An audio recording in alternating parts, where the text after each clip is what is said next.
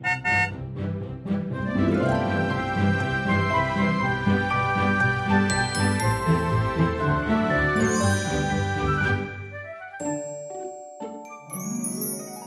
迎搭乘 JK 的身心灵游园车，Life is fantastic。我是 Kevin，我是 Jerome。我们今天来聊的主题是关于一个人类图里面常常听到的一个主题了，这是关于类型。所以，我们今天先会谈关于生产者。我们今天谈的生产者，它包括我们常常说的纯种生产者跟显示生产者。但是之后我们还是会找一集去区分一下显示生产者跟啊纯生产者，其实他们的分别在哪里。但是在这一集里面，就是比较概括的去说一下他们共同的一些主题。嗯，对，就是帮助大家一起来了解到底类型这个东西跟你生活之中的的那个连接到底在哪里。对啊，因为我跟 Jerome 都很重视，就是你听完很多人类图的俗语了，然后你知道生产者是什么一回事，可能有一些概念里面你听完之后觉得好像我没有很懂，其实它代表的是什么。更重要的是，在生活里面，我怎样可以应用它？它代表的是什么意思？就是想我们从这一集里面可以带给大家的。对，而且其实我们比较想要多加入一点是自己生活里面的体验。对啊，因为你光是看课本上面写的东西啊，有的时候你会觉得，哎，怎么我生活中应用出来的时候，怎么好像对不太上？嗯，对。像譬如说，我们今天的主题就叫做说，生产者真的是来工作吗？对啊，对。我听说过，就是很多人一开始看类型的时候，就好像一本字典或者是一个 Bible 这样嘛，嗯，就是去定一下，其实我是什么样的人。生产者一看到自己要来工作，很多都是不是吧？我不要一直在工作，对，我不想上班。对啊，其实很多人会觉得生产者的工作跟上班是同一件事的，嗯，所以我们接下来就会讨论一下一下这个点呢。对，生产者就是你今天把自己的图跑出来之后啊，嗯、如果你看它 type 就类型那个地方，它写的是 generator 或者是 manifesting generator，这两种都是我们今天要讲的生产者的范围。嗯、那生产者 generator 这个字其实翻成中文的话，它最直接的翻译其实是叫做发电机，嗯嗯，对，就是一个发动电力的一个机器。所以可想而知啊，就是所有的生产者，你其实都是一个自备电池，或者是你其实是一个电力很饱满、很充足的一个设计。嗯，那有了那么多电，这个设计给了你这么多的电，老天给了你那么多的电，让你来地球要做什么呢？就是要让你去使用这些电力去打造。或创造，或者去做一些什么事情，嗯，就会变成说，很多人他其实是把它很快速的就连接到说，哦，那就是来工作吧。嗯，对。我觉得我们很多时候对工作会有一种很负面的误解了，就是觉得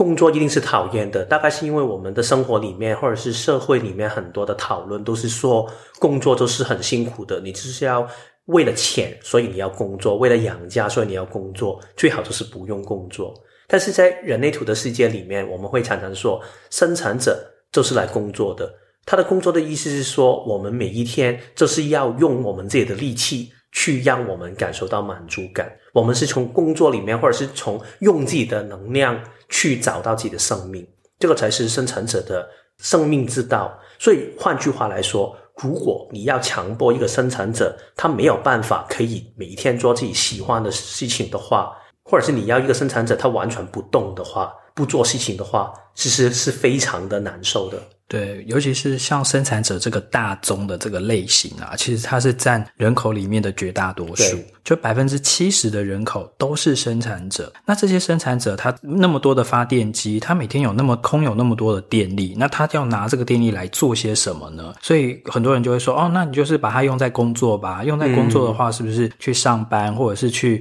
工作，你至少还会有收入嘛？那像比如说 Kevin，你做这个职场引导师，我觉得今天我们这个主题其实就。跟职场很有关系，对对对，就是说，生产者，如果你就是有这样的电力要来做些什么的话，而且又必须要想要把它运用在工作或职场上的话，那我们就要来好好的检视一下，说我们要怎么样选对投放的那个标的，就是你要把这个电力灌注在去打造或者是去创造什么样的东西。嗯，因为我相信很多来找你做职场解读或职场引导的 client，你的客户，他可能就是。绝大多数是生产者，对，但是他一定是觉得说啊，我很不想上班，或者是我想离职。那你要不要来分享看看说，说你通常会给他们什么样的一个建议呢？嗯，我会先拉远一点去看，其实生产者我觉得有几种挺不同的状态。先不要把工作变成真的是工作这个模样，先想一下你生命里面你很喜欢做的事情，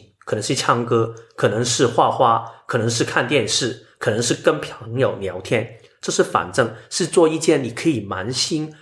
欢喜的事情。这个事情如果生产者是可以找到，然后可以一直在里面做的话，你会感觉生命里面有不停源源不绝的动能走出来。Jerome，你也会有这一种的事情吗？我会啊，就是像我之所以可以支撑学人类图，就是三年的那个时间，嗯、其实我很感谢我自己的那个建骨的动力。因为你必须晚上要爬起来跟国外连线上课嘛，所以其实你就是真的要已经准备好那个能量去做这件事情了。嗯，而这个东西你就可以把它视为是哦，这是一个工作。嗯，对，一个出于爱或者是出于你自己的意愿的一个工作。嗯，但是因为大部分的人其实，嗯，也许不见得有这样的一个机会。他可以去做到他自己很喜欢的事情，或者是说他很喜欢做的事情，别人不可能花钱出来买。对啊，对，那这个时候他可能就会呃来寻求你的引导。像你刚才讲到说，呃，生产者你遇过的，你通常会分成三大类嘛，对，对不对？你刚才已经讲了第一类，就是说这种通常不会来找你的，因为他其实已经他的工作本身就是他非常热爱的事情了，所以他本来就是活的已经把他的那个能量电力都用在一个对的，而且他有回应的事情上面。对对对对。好，那接下来第二种呢？第二种就是我刚才想问的那一种，就是如果你在生活里面已经找到一些东西可以让你非常的满足、非常的开心、非常的兴奋的，但是你却发现你的工作里面好像没有找到这一种的感受，所以对你来说，我觉得生产者这个能量你还是在的。嗯，你在里面，你的那 engine，你的那个引擎还是在动的，只是你的工作没有办法可以让你完全的。用到你的坚固的回应，对。换句话来说，你的工作不是你热情的地方，其实这个也不是有什么问题的地方。我觉得绝大多数的人都是这样，是这样，对对啊。所以我自己的建议，在这一种的人里面，当然职场下面最多是这一种。这样其实我觉得直白来说是比较好搞的，因为他已经在生命里面看到热情，所以他之后就可以做出选择。如果我生命里面已经有热情，你可以看我要不要更。大胆的往热情去走，变成你的职业，这个是一个可能性。第二个是你从你的工作里面找出让自己开心的东西。举例说，如果你是一个跑业务的人，你有很多东西你不喜欢，但是你知道自己很喜欢去跟客户聊天，嗯，但是你不喜欢去跑业绩的，那你就把自己喜欢的东西尽量放大。就是我们之前有说过，simplify, amplify, repeat 嘛。对，就是简单化，然后就是呃放大，对，对，然后再就是重复一直做，做。所以你找到自己最开心的地方，在工作里面找到那个点，不停的放大它。我觉得这个是另外一种做法。然后第三个做法就是，如果你是真的在这个当下，你要为了钱，所以你工作，然后你为了家庭要工作，或者是你为了其他的原因去工作，那没关系啊，不要跟自己过不去。因为在这个当下里面，这个可能就是你需要的东西，但是你要保持有一种信心，你在未来里面，你一直在生活的周边去探索一些，你让你可以每一天还是有开心的时间。每一天不行的话，每一个星期、每一个月都要找一些可以让你感受到生命的动能的东西。这样的话，你慢慢下去，你会越来越跟你的身体接近，你就会越来越找到一个属于自己的空间，自己喜欢的事情。你慢慢会走向一个属于你自己的道路。其实像我最近有一个客户啊，嗯、他就跟我讲说，他说他其实是一个生产者，哦，嗯、然后他就说，但是他已经很久都觉得他就是一个没电的状态，嗯、就是他做什么事情，他有正常的工作，他也在做生意，然后也把家庭照顾得很好，可他就觉得说，他做什么东西，他好像都没有热情，他都找不回那种精力充沛，然后有那种干劲的感觉，而且已经长期都这样。那像这样的话，你会给他什么样的建议？这个就是第三种，对我来说是最难搞的一种，因为他他生命里面已经没有动力。为什么会这么没动力呢？我之前在工作里面也看过有一些的同事，他们就是说啊，什么我是生产者，我很喜欢要动吗？我不觉得呢。我每一个星期六跟星期天我就要睡到自然醒，睡到十二点两点，而且还觉得都睡不饱。对啊，他就是说我生命里面最喜欢是睡觉。为什么是这样？是因为我觉得在成长的过程里面，太多时候你已经耗尽你的身体的动能，嗯，然后当你身体的动能你不停的推它出去用的时候，但是最后很多你都遇到一些抵抗，然后你太多的挫败感之后，你觉得你想把你的引擎、你的 engine 关掉，所以你会把你对生命所有的热情，你都把它暂时关掉，不想去注意它。所以这种人他会有一种状态是。他什么东西都没有办法可以引起他们的兴趣，所以对这一种的个案，我觉得真的是比较难的。但是我觉得生命里面还是会有一些东西可以让你可以觉得兴奋的。作为我们无论是职场引导还是 Jerome 的人类图的解读，我觉得重点都是把对方拉到一个他自己可以认知到的，让他有一点回应的东西，可能是七个东西。可能是看一场电影，你总会有一点点的东西是让你兴奋的，但是人的头脑很容易会把这一些否定，觉得其实我没有太多的兴奋的感觉，所以慢慢就算小，从一个小的点去把那个 engine 慢慢去打开、打开、打开，一点一点一点的来，不用急，但是让自己慢慢去跟身体里面最原始的一个动能去连接。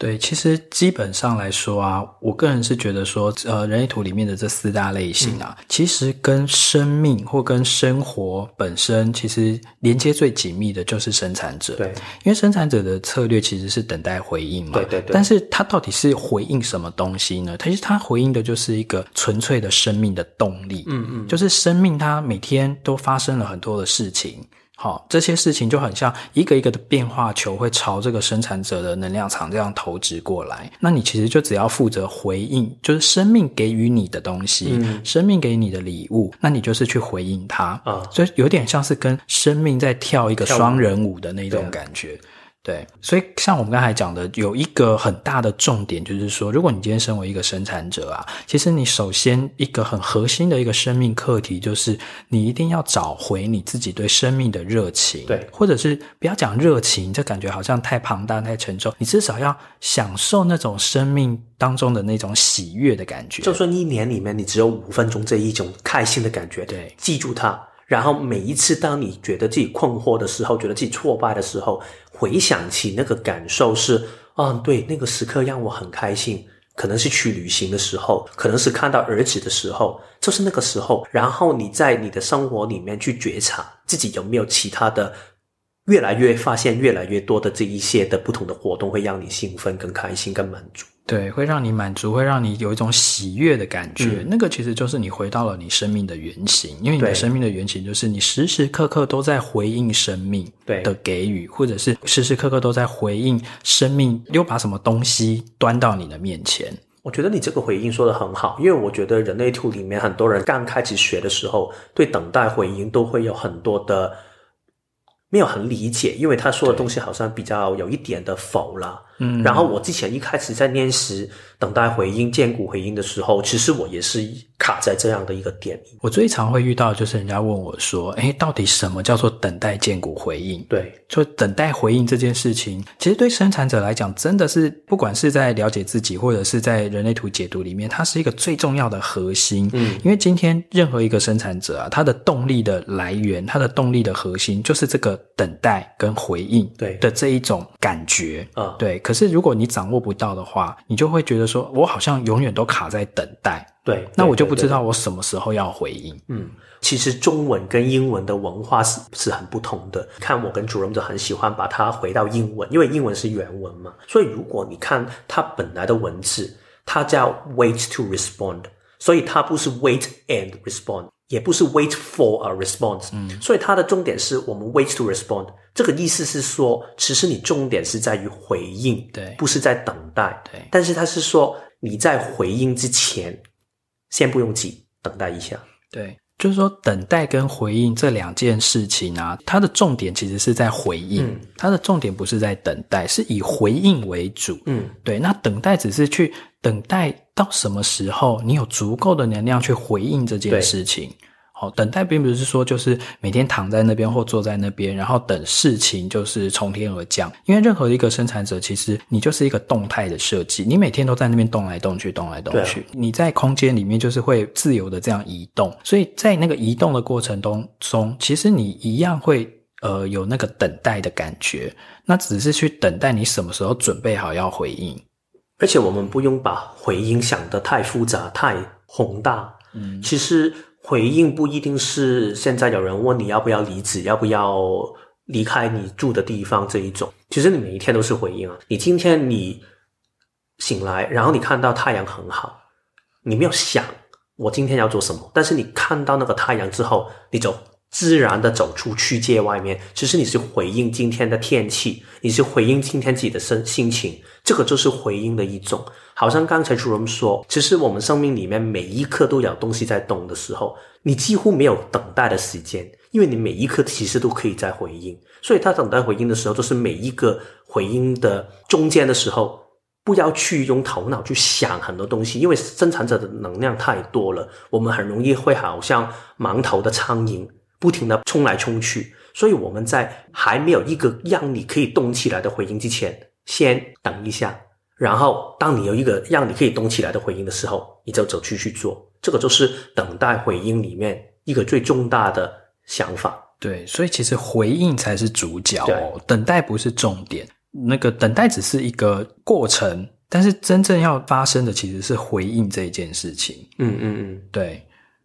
然后我觉得回应刚才 Jerome 说的之后，我再补充一个我很喜欢的画面。其实你可以想象一下，回应不是一个发。静为动的一个行为，嗯，所以不是你现在在停，然后突然要回应我，所以我动起来。很多时候我们听到等待回应的时候，我们以为是这样的一个状态，以为都是一个静态的，永远都是静态的，然后变成一个动态。对对对，其实它是由一个动态变成另外一个动态。嗯，我换一个说法，这比较容易懂。我不知道大家有没有打 boxing 啊，就是那个拳击，拳击，拳击，拳击的时候，你不会一直在等。你不会坐在这里，然后让对方打，然后你回应吗？嗯、对，你要做的是你身体一直在动，移动。当对方一拳打过来的时候，你会回应于他的拳，然后你会闪一下身，然后你闪身的同时，你会出另外一拳，嗯、然后你的出拳会让对方退下来，然后他可能有另外一个回应。所以其实你看到，就算两个人这样的互动是主动跟被动，不停的在跳舞。我们跟每一个人是这样，跟宇宙的能量也是这样，所以其实每一刻我们都是不是化静为动，但是是从主动变被动，被动变主动，不停的在跟这个能量去去跳舞的一个行为。嗯嗯，所以其实我们可不可以这样说，就是说真正在等的啊，并不是等待某个特定的事情的发生，对，然后等待人家邀请你，或者是等待某一个灵感的到来，或怎么样，对对对，就是真正的在等的，其实是等你自己去做某件事情的能量到底准备好了没有？嗯，对，它是不是已经高涨到那个电力已经充满了？嗯，比如说你今天对某件事情有回应，但是你的充电量只到五十趴。或者是只到六十趴，就好像手机一样，嗯、它的电力还不足够去付诸实行，去采取行动，嗯、那它就可以慢慢的等。但是也有一个很有趣的点哦，因为我们很多时候会以为我们等待回应的时候，我们一有回应，我们就会动起来。但是我觉得，与其说我们是等待那个能量完全准备好的时候，它比较是我们等待那个能量终于有一个。如果大家要用那个 engine 的时候，它不是要有一个火火星塞，对，就有点像是去触动它，对，触动它，对，你触动还是要一个电力嘛，嗯，所以其实我们的回应就是这个电力去把它打动一下，哦、但是是不是那个车子可以立刻动？未必可以啊，嗯、所以如果有一些小的行动的话，我们可以当下就很快可以动，就好像如果 Jerome 问我你要不要吃某一个东西，我可能立刻就可以动起来。但是如果他问我现在你要不要回到香港的话，可能我嗯有回应之后，我还是有身体要酝酿一下，它的能量要慢慢去累积起来。所以刚才那个回应就好像一个开关，开关去让能量慢慢去流到我的身体里面去酝酿一下，然后到了一个到了点的时候。我身体就会动起来，所以那个酝酿的过程，其实就是那个暖机的过程，其实就是一个等待嘛。嗯，其实就是那个另外一次的等待，另外一次的等待。对，你之前前几集有分享过一些等待回应的一些实际的生活中的例子嘛？是就是说，在香港吃茶餐厅的时候，对对对对，对，对你其实是会呃先入座之后，你不会很快的就在那边发起。就会开始叫服务员啊，干嘛的？对对对，对，你可能会就是举个手让他们看到你，然后等到他们准备好了。准备好能量来服务你的时候，他们才会过来。对，你感觉好像所有东西比较顺一点，你不用费力。其实我要叫他过来也不是不行，但是你觉得对方不开心，然后你自己很费力气去这样做。嗯，所以其实等待回应啊，这个其实可以应用在生活中。就是你周遭如果有一些生产者，你要跟他互动的时候，你要掌握那个技巧，就是说你要去尊重他的能量准备好了没？嗯，我觉得这个是跟生产者互动里面最重要的一一环，尊重对方的能量。因为当生产者在专注在自己的事情的时候，他根本不想给其他人去打扰他，因为他很专注。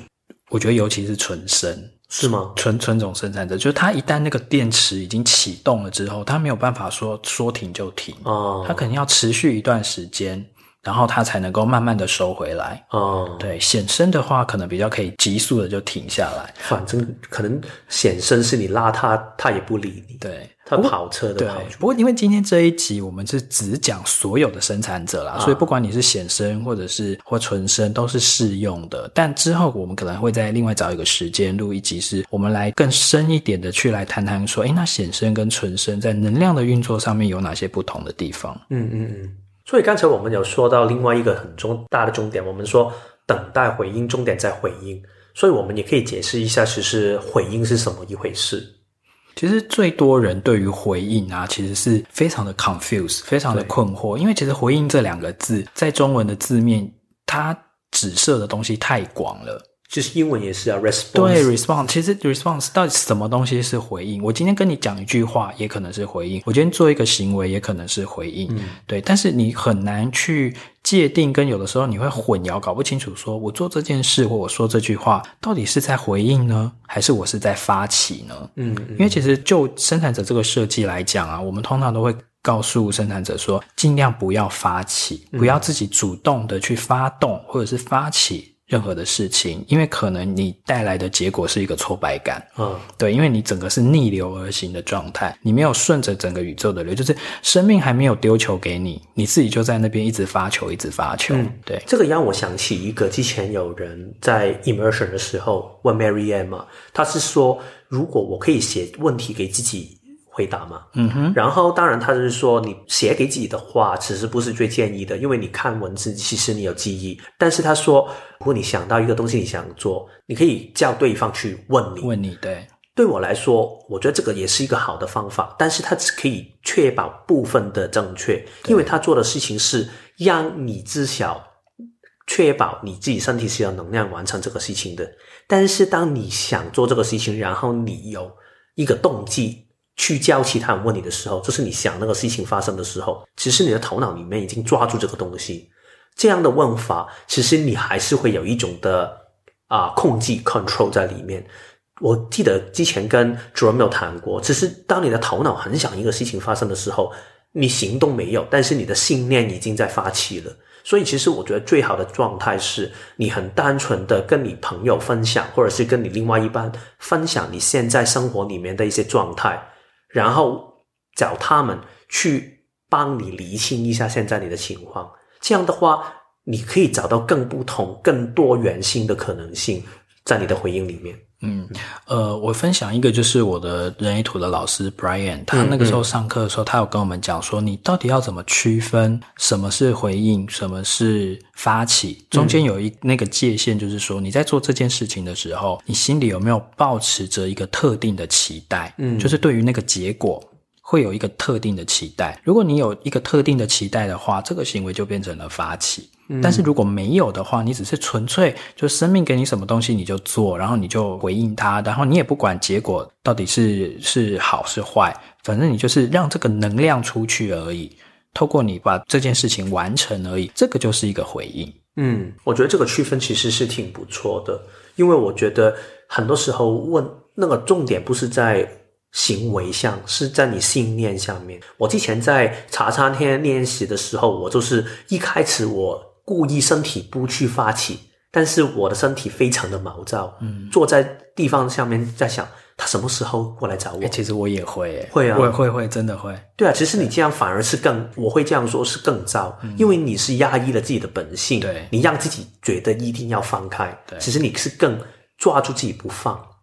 嗯，所以我们接接下来就要来谈谈说啊，到底回应它所呈现出来的有哪几种方式？好，那听众朋友们，你可以听听看，因为其实所谓的回应啊，它没有一种就是绝对怎样怎样的回应。虽然我们常常在做所谓的荐骨练习，就是互问问题，然后你就是用荐骨去回答，嗯哼，或者是嗯嗯，就是说说 yes 或 no 这样子，那只是其中一种回应的形式哦。嗯、因为有些人他的荐骨是。不喜欢发出声音的，或者是他是可能不习惯发出声音的，也有。对，对，那所以其实问互问问题，然后听剑骨的声音的，这个只是其中一种。因为剑骨在我们丹田的这个位置，然后它其实是会发出声音，对，好，所以它会发出一些语助词般的声音，就是嗯嗯啊啊啊这一种。对，譬如说，如果我问 Kevin 说，Kevin，你你今天想要去工作吗？你今天想要去上班吗？然后他可能就是，你看像他这样就没有发出声音嘛，没有发出声音的时候，他迟疑就是代表说他在说 no，就是说他现在的能量还没有储备足够去做这件事情。对，对，那如果问说，哎，那你等一下想要去喝杯咖啡吗？他也还他也没有回应，对，所以其实问互问问题，如果今天是你是跟一个生产者相处的话，其实你可以丢这种问题给他。那你丢问题给他的时候，就是问一些这种是与否，就是这种是非题或圈叉题，或者你也可以给他那种二选一，就是诶，你你想要喝咖啡还是想要喝茶？然后你就会看说他对哪一个东西比较有回应，他就会发出这种嗯嗯嗯嗯这种声音，或者是他可能会发出嗯迟疑。你你现在那个天气不错，你想要出去晒。在太阳吗？嗯，这种就是他在说 no 了。哦，所以你从他发出的声音，这种嗯嗯啊的语语助词，你就可以知道说他现在有没有准备好足够的能量去完成这件事情。这是其中一种哦。通常在第一种的这一种练习的时候，我遇到很多人的遇到的问题是说，我的荐骨好像没有很多的回应。嗯，这个我觉得可以做一个厘清，因为其实荐骨。很多人的确不会对很多事情是有回应的，因为人的本身就是不会所有东西你都想做嘛。我之前老婆有问过我一个问题，说你想不想吃某一个东西？她连续问了我十家不同的店，我还是没有回应。嗯，然后我跟她说，你可不可以问我是不是吃什么都可以？然后她问我之后，我真的是嗯。所以其实有一些时候我们就是不介意啊。对，对啊，就他没有特别对什么东西有回应。对对，所以你可以换一个模式。所以你刚才看到问问题的技巧很重要。对，好像刚才如果我没有时间，如果他真的是想帮我去理解我想做什么的话，他问我要不要喝咖啡，然后他可能可以追问一下。所以你根本就不喜欢喝咖啡嘛？我可能就嗯，所以他就会知道哦，原来你不喜欢喝咖啡，不是不喜欢跟我喝咖啡，所以我们就可以区分。然后他可以就问我，所以我们待会去喝一杯茶好吗？可能我就会有回应，对，所以在问问题的同时，你要一去观察对方的反应，然后去追问下去。第二是你有一个信念，是想帮对方协助对方去知道他的真实，所以你不是想想好一个答案，然后要他回答你的答案，是你问问题的过程，你想让他可以从他的声音里面知道自己的真实。我觉得用这两个的心法去。协助别人去回答问题的时候，你问问题的那个技巧跟荐骨回应的练习会更加的丰富。对，像可能你就是，如果今天有一个人他想要离职，他来找你咨商，那然后他是又是一个生产者的话，你就可以跟他进行一连串的这种荐骨的问答，对，不对？对啊、然后去帮他去厘清，说到，比如说问说，诶，那你现在想要离职吗？然后他就不置可否，对，他说，嗯。那就是代表说，诶，他也没有非离职不可。其实大部分人都是这样啊，因为他不会是一个很肯定，肯定他已经离职就不会问你。肯定的话，他也不会来找你自杀啊，他已经离职了。对，所以就是要一层一层的去帮这个生产者去厘清他现在的状态到底是怎么样。嗯，好，那这只是第一种，啊、第一种的荐骨回应呈现的形式，就是他会透过发出这种嗯啊的声音，然后你要借由你要去问他问题，嗯，问他这种是非题，或者是问他这种二选一的问题，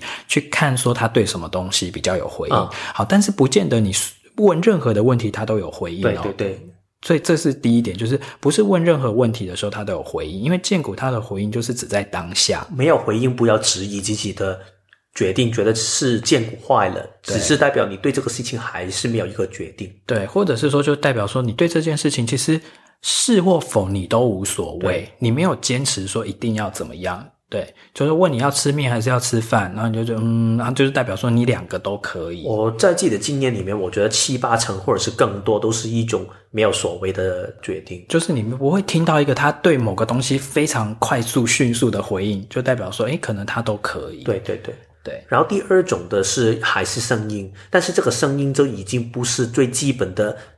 嗯哼。啊啊！书本下面说的声音，其实你可以幻想一下，如果你是一个小 baby 的话，它是会发出很多不同的声音。嗯、其实我们身体里面，我们不用文字去表达的所有的原始的声音，其实都是荐骨回音的一种。对。譬如说，今天你心情好的时候，突然之间就在那边哼歌，嗯，是啊，对，那个其实也是一种，就是你在回应生命啊，对对对对，就代表说，哦，此刻我很喜欢这个生命，就是这一个 moment，然后当下我的心情很好，这也是一种对生命的回应，或者是你在鬼屋的时候，突然有一个人拍你一下，然后你就尖叫一下，对，这都是一种用声音去回应这当下。我老婆有时候就会问我说，你要不要离婚？然后我的声音，她突然问我，然后我的声音就会。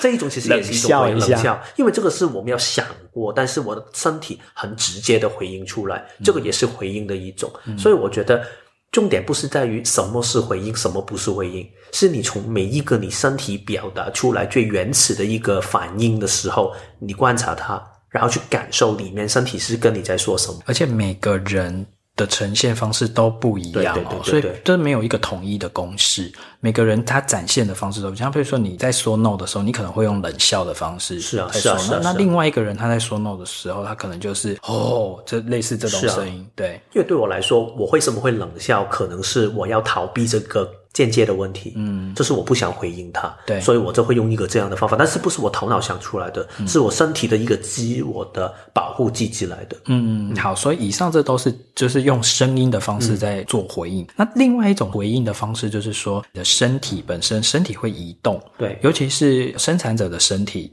因为都是动来动去，动来的一个动态型的身体嘛。那他对于他回应的东西、吸引他的东西，或者是他对某个东西很有兴趣的时候，身体自然而然的会往那个方向移动。嗯，我听说显生特别会这样，对吗？对。它根本会先动起来，对，因为显身的话，它的动力中心是直接连到喉咙嘛，所以它一对什么东西感兴趣的时候，它直接身体就动起来了。这个说法是 Jerome 之前有跟我说过，然后对我来说，我觉得是挺有帮助的，因为我发觉很多时候我们听说的最完美的版本就是说最好显生，因为它很冲冲冲，所以最好是。你要先问他，然后他要回应才会行动。但是如果你是一个显生，你可能在自己的体验的旅程里面会，你会发现根本行不通，因为你的身体已经动起来，所以你叫他先回应才动，根本他不会做。对，但是反而是你在开始动之后，对，动了一点点的时候。然后你去留意一下，想不想继续去做？嗯，这个可能才是一个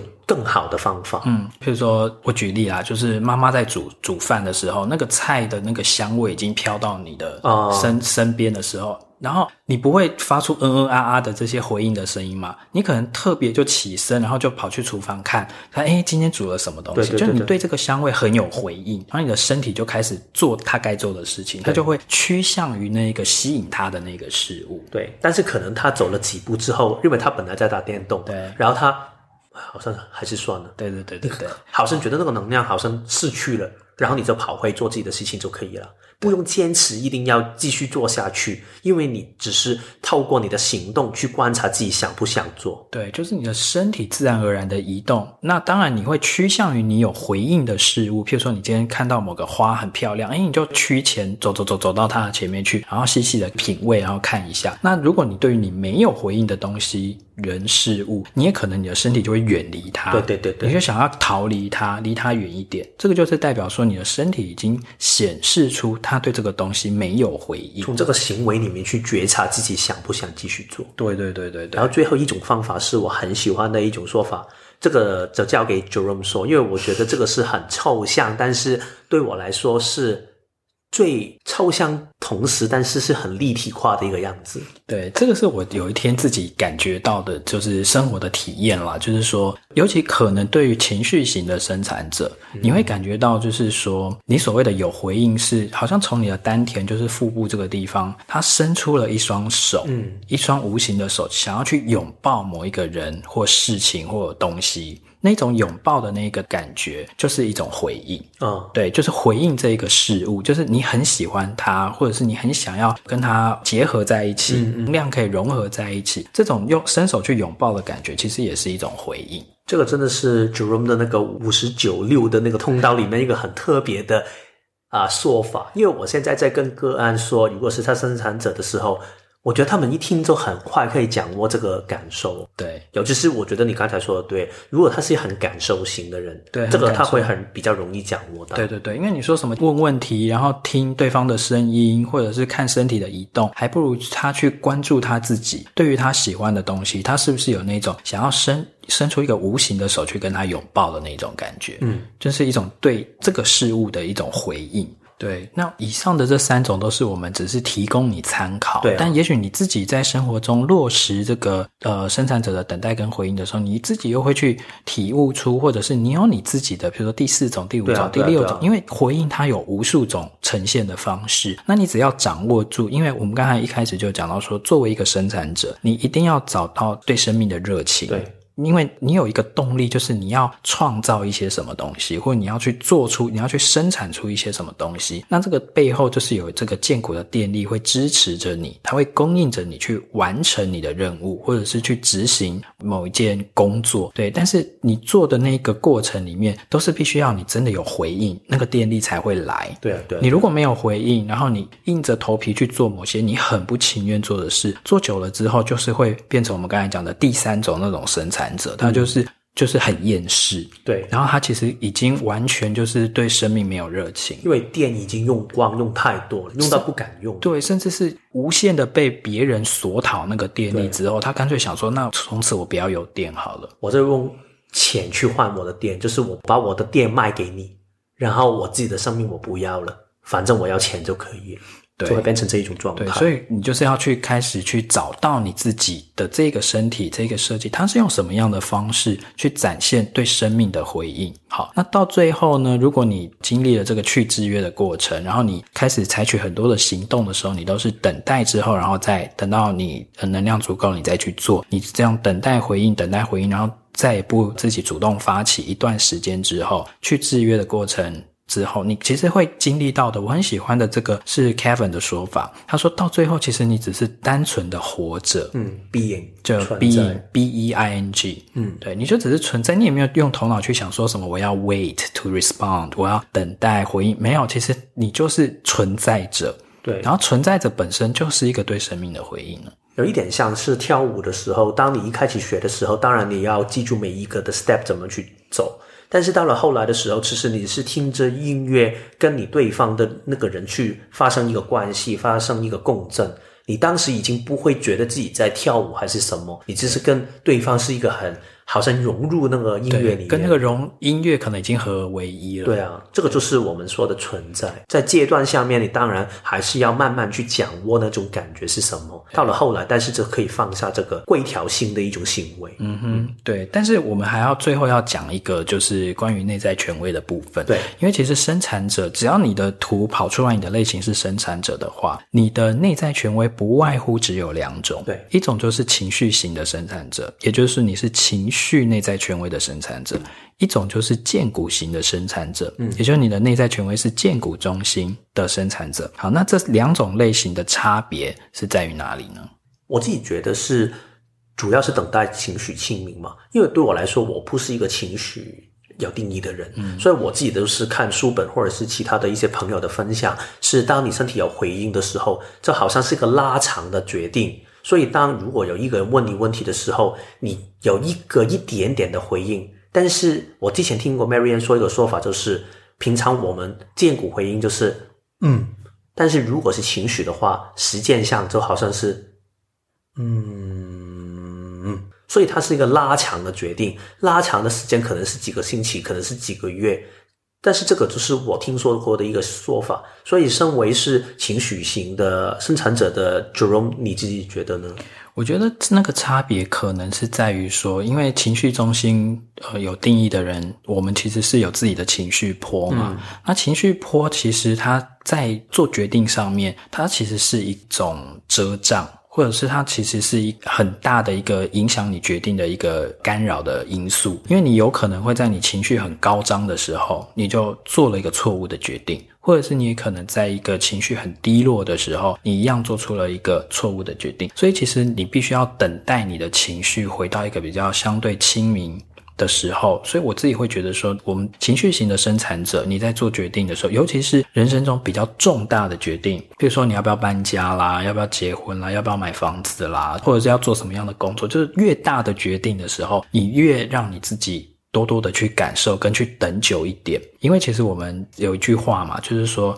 情绪型权威的人在当下是看不清真相的。所以你是不是真的会有一些事情，是你一开始的时候是身体你感受到刚才我们说的几个回应的其中一种，但是到了后面，你你的身体清明之后，你就不想做。会啊，譬如说像我有的时候常常买东西，我在那个当下的时候，我可能对某个东西很有回应，然后我就觉得说我就是很想要买它，或者是我就是有这个需要，我要用到它。结果你当下很冲动的消费之后，可能隔天你就会冷静下来的时候，就会觉得说啊，其实。我好像没有那么需要买这个，但是如果是这样的话，工作里面你可以这样做到吗？因为工作很多时候很多的决定都要比较急的。工作上面的话，当然就会比较不容易了，嗯、因为其实工作它是一个很大的一个制约场嘛。那工作其实它本来就不是一个让你可以去活出你自己的地方，嗯、所以如果真的有一些事情很紧急、很急迫的时候，那你也没办法，你只好。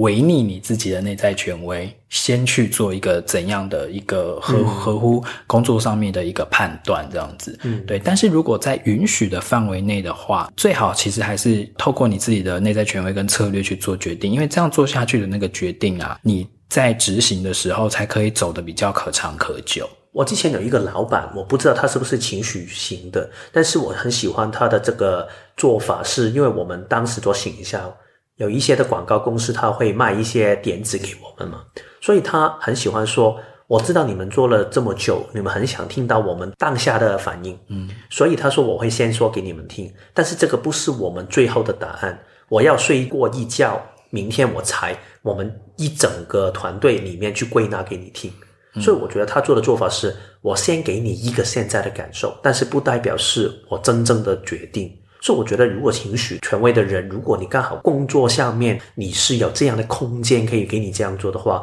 我觉得也可以考虑一下这样的不同的方法，去尽量把你可以下决定的时间拉长一点。对，我觉得这个是非常实用的一个小技巧。就像有的时候我也会跟客户分享说，如果今天你在做一个决定的时候，在那个当下你很有回应，但是如果你是情绪型的生产者的话，最好你还是要用一个官方回应去回别人，就是说，诶，这个。提案我目前听起来觉得挺好的，但是再给我一点时间考虑考虑。对对对，等到我确定了之后，我再回复你。嗯，然后对方如果越愿意等你的回复，而不是一直来 push 你，一直来催促你说，哎，好了没啊？决定的怎么样？然后呃，赶快买哦，不然赶快下单哦，不然这个东西其实很快就是限量的哦，很快就你想买的时候就买不到。如果他一直来催促你，一直来 push 你的话，那可能就代表说这个决定本身它就是。比较会是错误的决定，或者是这可能是一个错误的合作的伙伴，因为他都不尊重你的内在权威。对啊，因为我觉得